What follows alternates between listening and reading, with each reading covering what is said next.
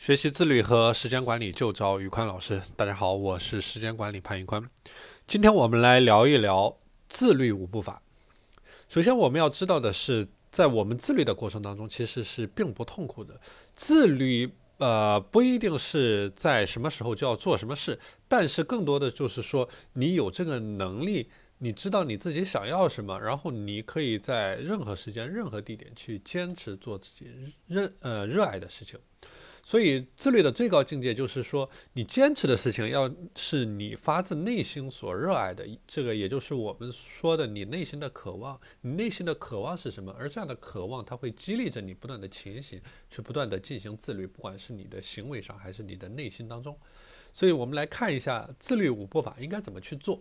首先，第一步一定要有非常一定要有非常强烈的愿望，然后定一个最想要的目标，不要给自己太多的选择，这个目标就是它，必须是它，一定是它，不能给自己任何退路。第二步，你要循序渐进地走出自己的舒适圈，而且你的计划要合理，比如说你每周要背多少单词，你每周要看多少页书，所以说不能一直待在舒适圈里面。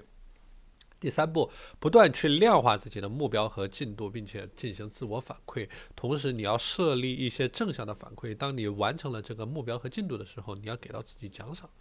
第四步，将自己想要坚持的事固化成一个我们的习惯。就我们说，二十一天可以形成一个习惯。当自律变成了习惯之后，就不需要任何的约束了。你。可以在循序渐进的在增加自己的目标，然后让一个一个的小目标串联成一个大目标。第五步叫做定期的反思总结，这个时候不光有日反思、周反思、月反思，呃，都需要进行定期的反思，因为只有反思，你才能够知道你的问题出在哪里，你才能够走得更好更远。好了，今天的内容就和大家分享到这里。大家如果想学习自律和时间管理方面的知识，欢迎添加我的微信 p a n l e o n 一九八八 p a n l e o n 一九八八，我是时间管理潘玉宽，我们下期节目再见。